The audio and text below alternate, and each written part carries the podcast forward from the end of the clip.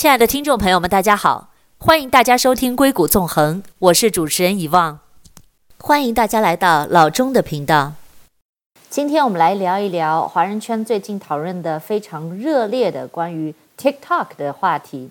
那来自虎嗅网胡展家，TikTok 在美国的第三条路浮现。备受关注的 TikTok 美国业务收购案终于迎来了实质性的进展。据媒体消息称，当地时间的九月十四日，美国科技公司甲骨文证实，已经与 TikTok 母公司字节跳动达成协议，成为其可信赖的技术合作伙伴。双方将合作维持 TikTok 在美国的运营。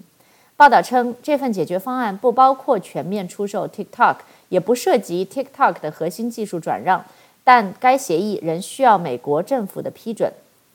至于甲骨文与 TikTok 的具体合作方式，美国财务部部长努姆钦在九月十四日接受媒体采访时称，财务部在周末是接到提案，甲骨文作为 TikTok 可信赖的数据安全合规合作伙伴，代表解决美国国家安全问题。如果交易最终敲定，母努钦称将会诞生 TikTok Global。他还表示，TikTok 将继续把美国作为总部，并为美国创造两万个工作岗位。甲骨文十四日发表声明表示。甲骨文确定了姆努钦部长的声明，这是字节跳动上周末向财政部提交提案的一部分。甲骨文将在该提案中成为值得信赖的技术提供商。而据财新网获取到的独家信息，TikTok 和美国企业的合作不仅限于甲骨文，还包括沃尔玛。而和沃尔玛的合作主要是电子商务方向。值得注意的是，姆努钦提及的解决方案是甲骨文作为数据合规伙伴。类似苹果在中国由云上贵州进行数据合规的方案，并不涉及之前特朗普提到的要求 TikTok 出售，也不涉及 TikTok 的核心技术转让。也就是说，此前引发各大巨头抢购的 TikTok，或将以重组的方式与甲骨文达成合作。从八月六号特朗普行政命令颁布至今，TikTok 美国业务的命运一再经历反转。为了博得最后生机，TikTok 将特朗普政府诉诸法庭后，也开始了一轮轮谈判。从微软、Facebook、Twitter 到甲骨文、沃尔玛，抢购 TikTok 的名单不断加长。但从眼下结果来看，他们终究没能真正入主 TikTok。卖身前夕的关键变量，在这场拉锯战中，TikTok 由被动化为主动。中国商务部联合科技部颁发的条例在其中起到了至关重要的作用。在 TikTok 美国业务被收购前夜，中国政府的出手让原本正在进行的一切踩下急刹车。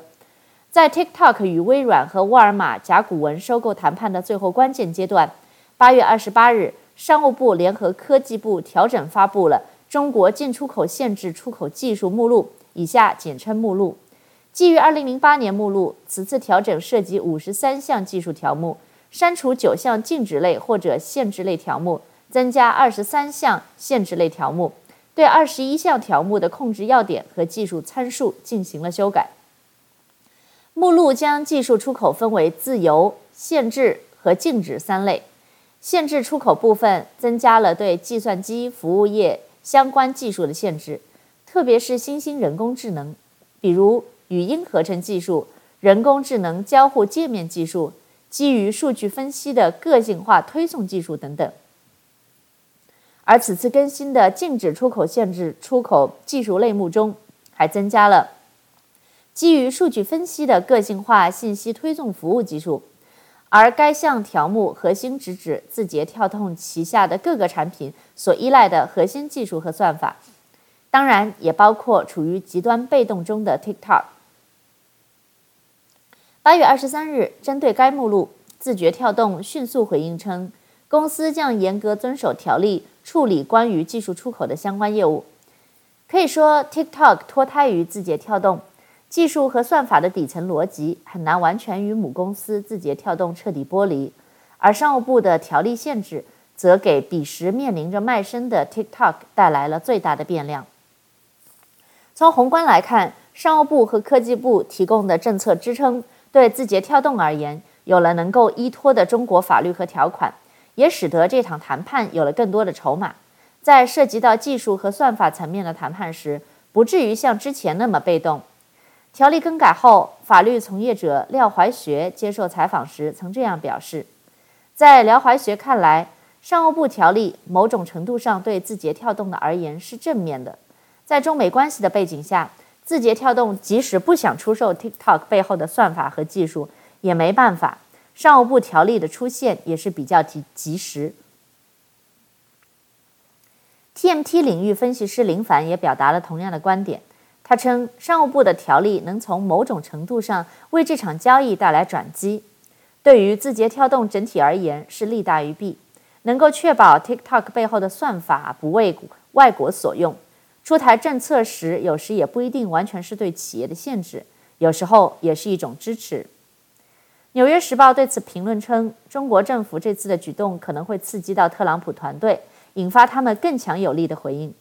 此前，特朗普政府就表示。可能会采取更多的措施，限制阿里巴巴和百度等科技公司在美国的业务。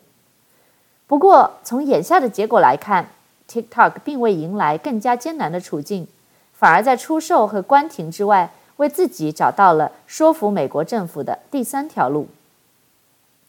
微软与甲骨文上下之间。不过，在参与竞购 TikTok 的名单中，微软遗憾出局，甚至未能挤进合作者名单。当地时间九月十三日，微软发布声明表示，字节跳动当日告诉他们，他们不会把 TikTok 美美国的业务卖给微软。而在此之前，相比于同其他的竞购者，最早出手的微软凭借充沛现金流以及品牌优势，更是曾经是呼声最高的潜在买家。TikTok 美国业务蒸蒸日上，微软想要收购是在情理之中。双方一旦完成并购，说不定会产生完美的化学效果。一位不愿具名的社交从业者称，而借助 TikTok，微软也能一举杀入社交领域。TikTok 在商业广告和影响力层面也能为微软加成。据了解，TikTok 正在开启营销合作伙伴计划，帮助用户在 TikTok 上制作视频，提升质量并监测广告活动的效果。毫无疑问。TikTok 正逐渐演化成为一种新型的广告营销模式，这种影响力比报纸、广播、电视等在美国的年轻人心中的穿透力更强，也是 Z 世代能够接受的方式。根据 Sensor Tower 报告显示，八月份全球非游戏类应应用中，TikTok 营收达八千八百一十万美金，和去年是去年同期的六点三倍。其中八成来自中国，来自美国和土耳其的收入分别占百分之七点八及百分之一点四。可以说，TikTok 几乎是人人追求的印钞机。但从目前的进展而言，微软在重要节点率先出局，也说明 TikTok 提出的要求未能充分满足其野心。这反而让甲骨文有了进一步的可能性。亲爱的听众朋友们，我们先进一段广告，广告之后我们再回来。欢迎关注我的公众号“硅谷纵横”，微信号 b a y 下划线六七八。欢迎在微信上给我留言，告诉我你们的想法以及你们感兴趣的话题。我们稍后回来。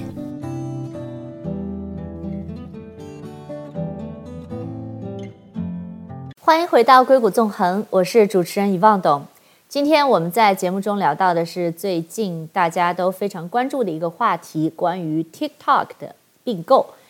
那刚才我们讲到了，就是微软在重要节点率先出局，也说明了 TikTok 提出的要求未能充分满足其野心，这反而让甲骨文有了进一步的可能性。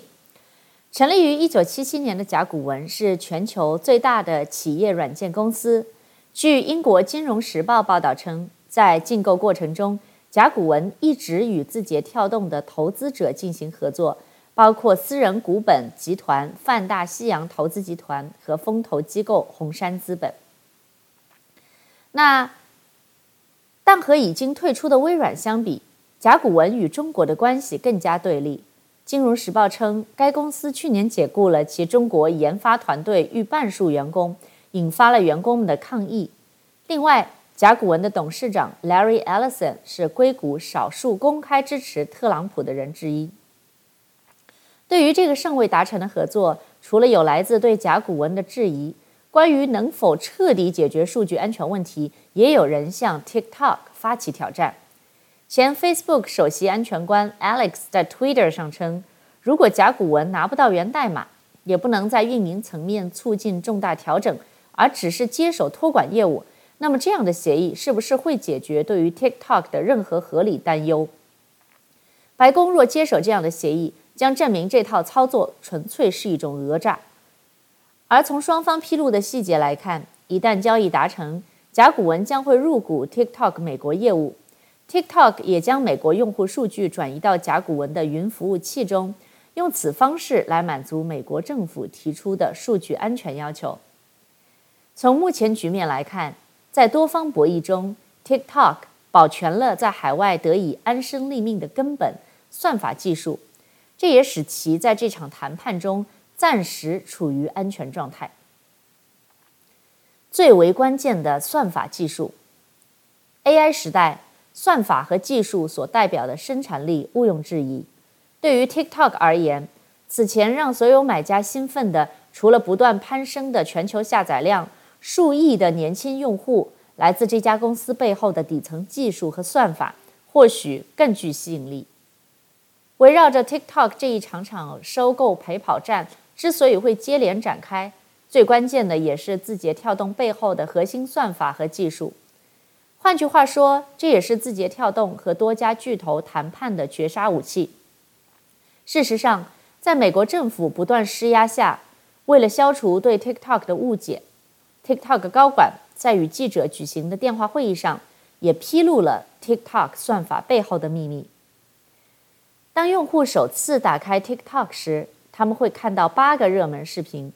内容包括不同的趋势、音乐和主题。在此之后，算法将根据用户观看或参与的视频，以及用户在做的事情，为其提供八个更新的视频。该算法根据视频信息，可能包括字幕、标签或声音等细节，识别与用户观看的视频相似的视频。它还考虑到用户装备和设置，其中包括语言首选项、国家地区设置以及设备类型等数据。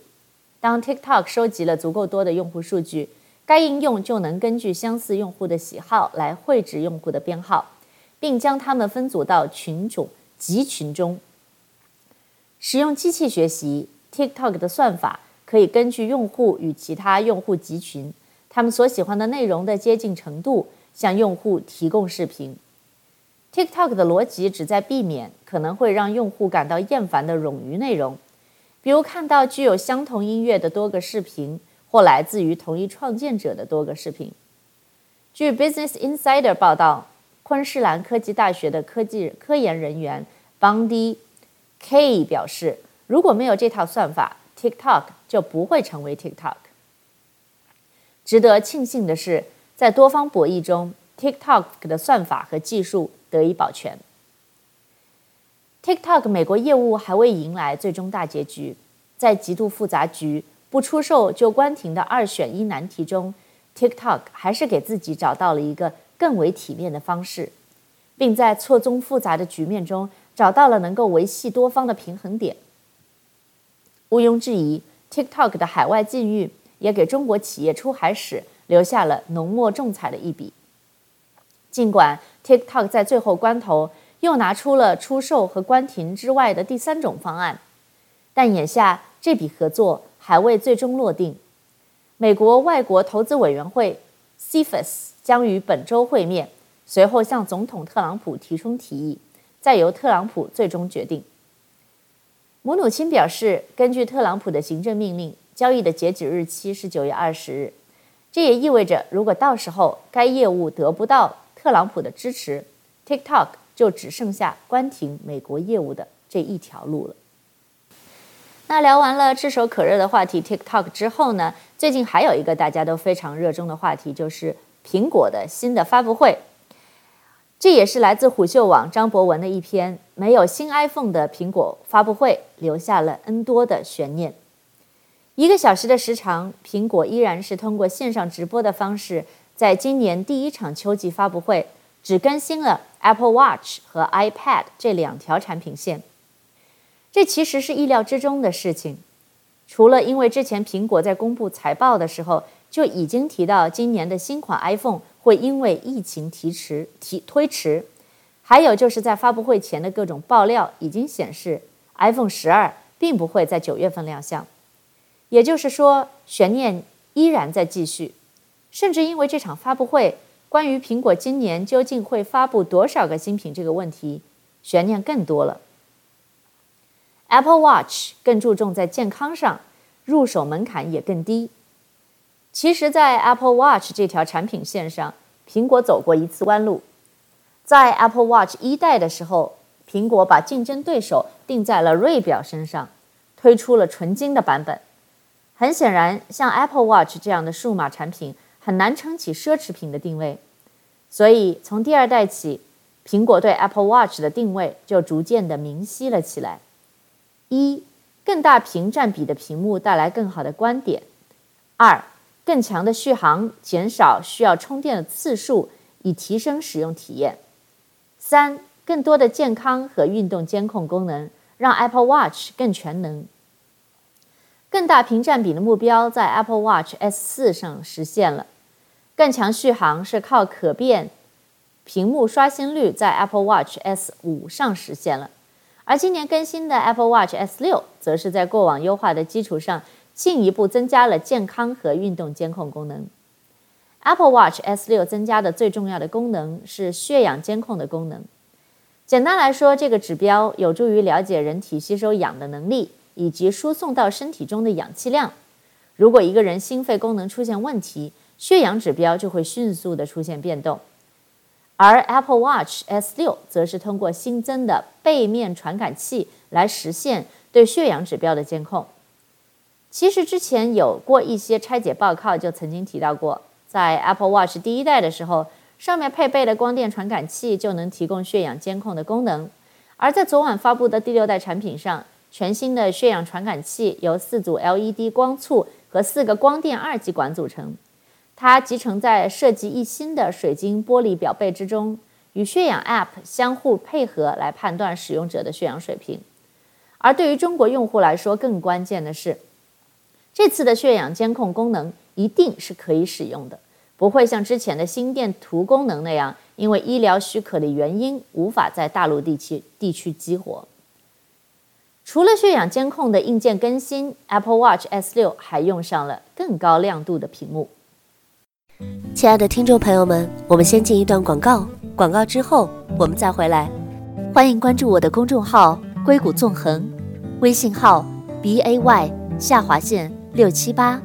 欢迎在微信上给我留言，告诉我你们的想法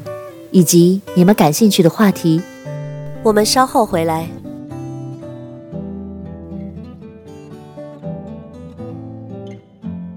欢迎回到硅谷纵横，我是主持人遗忘董。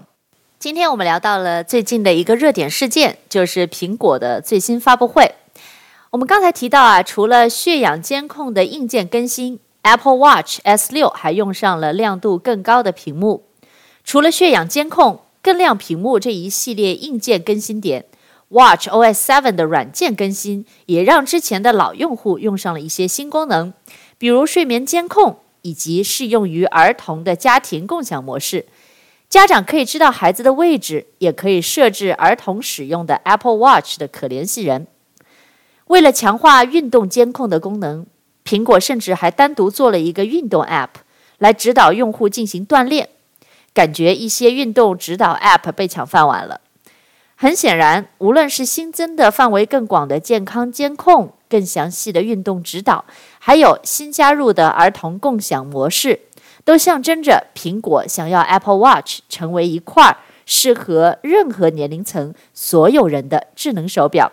所以，所以它推出价格更低的 Apple Watch SE 也顺理成章。相比于去年发布的 Apple Watch S5。Apple Watch SE 只是砍掉了可变屏幕、刷新率、屏幕常亮这一硬件功能，芯片用的是 S5 同款芯片，售价却降了不少。那很明显，这样性价比的调整呢，会让很多之前想要入手 Apple Watch 但又觉得价格过高的用户重新考虑这一产品。当然，伴随着 Apple Watch S6 和 Apple Watch SE 一块儿发布了。还有大量的新款表带和新表盘。整场发布会最大的亮点莫过于大幅更新了 iPad Air 4。苹果终于在 iPad Air 产品线上也用上了 iPad Pro 的设计。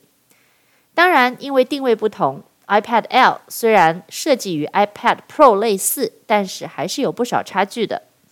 首先，新款 iPad Air 的屏幕是十点九寸，也就是说，iPad Air 的屏占比要比 iPad Pro 要低，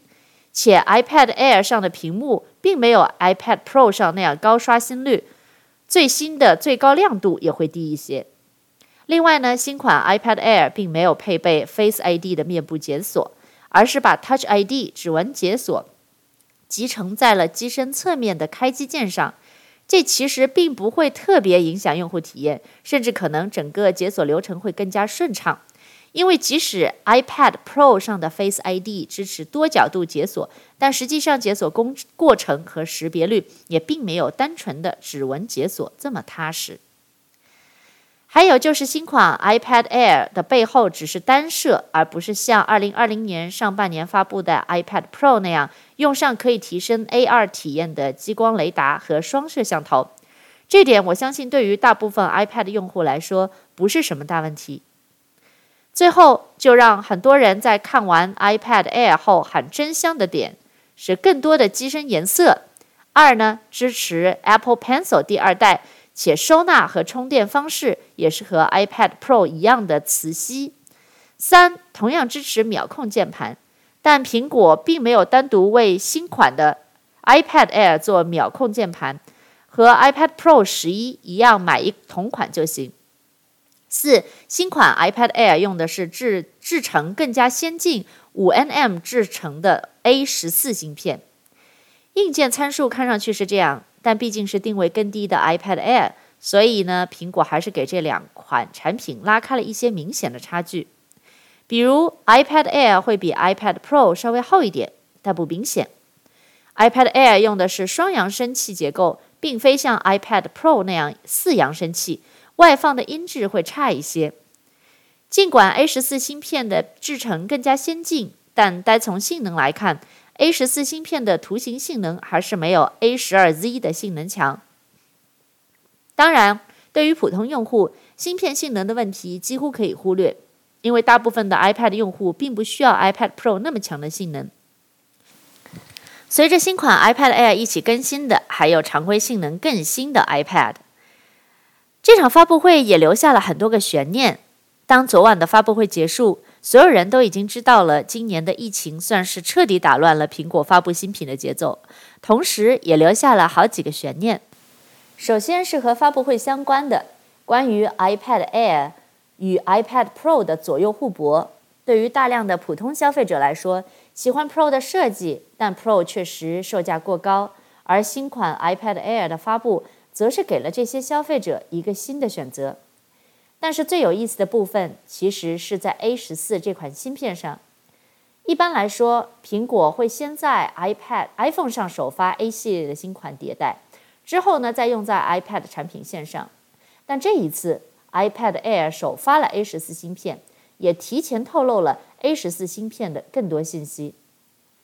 A 十四芯片是全球第一款五 nm 的制程芯片。封装一百十八亿个晶体管，六核 CPU，相比前代性能提升百分之四十；四核心 P U 提升百分之三十；十六核神经网络引擎每秒可执行十一万亿次操作。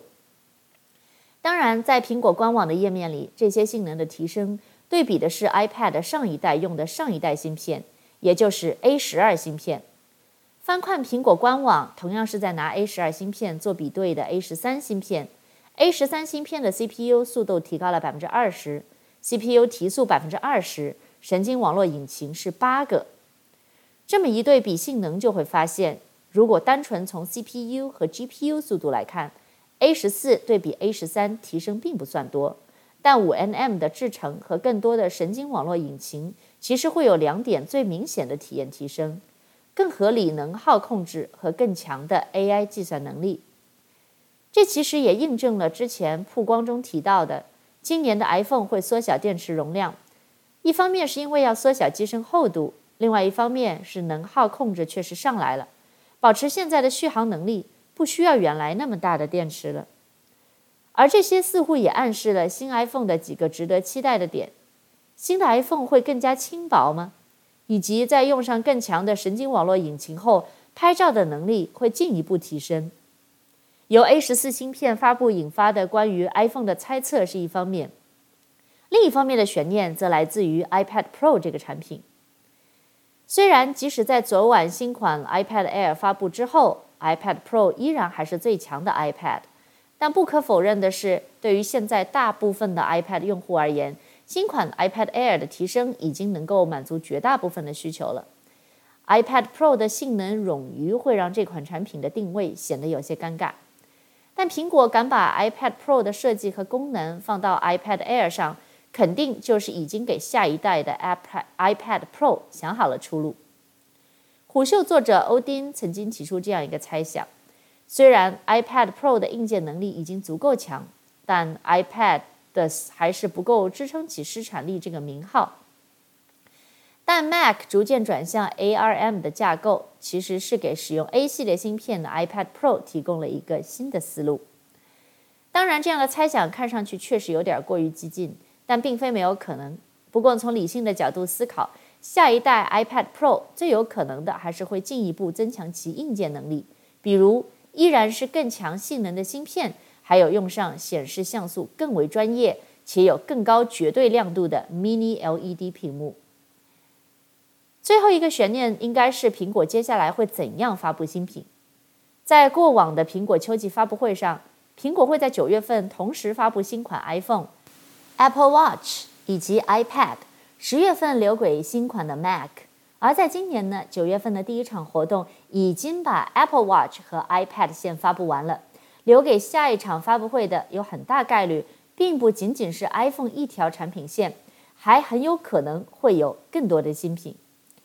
也就是说，尽管疫情影响了苹果新品的发布节奏，但二零二零年底可能会成为我们最近几年看到苹果新品发布最密集的一年，谢谢大家的收听，我们下次在空中再见。欢迎大家关注我的公众号“硅谷纵横”，微信号 b a y 下划线六七八。欢迎大家在微信上给我留言，告诉我你们对节目的看法，以及你们感兴趣的话题。感谢大家收听《硅谷纵横》，我是遗忘，我们下次再见。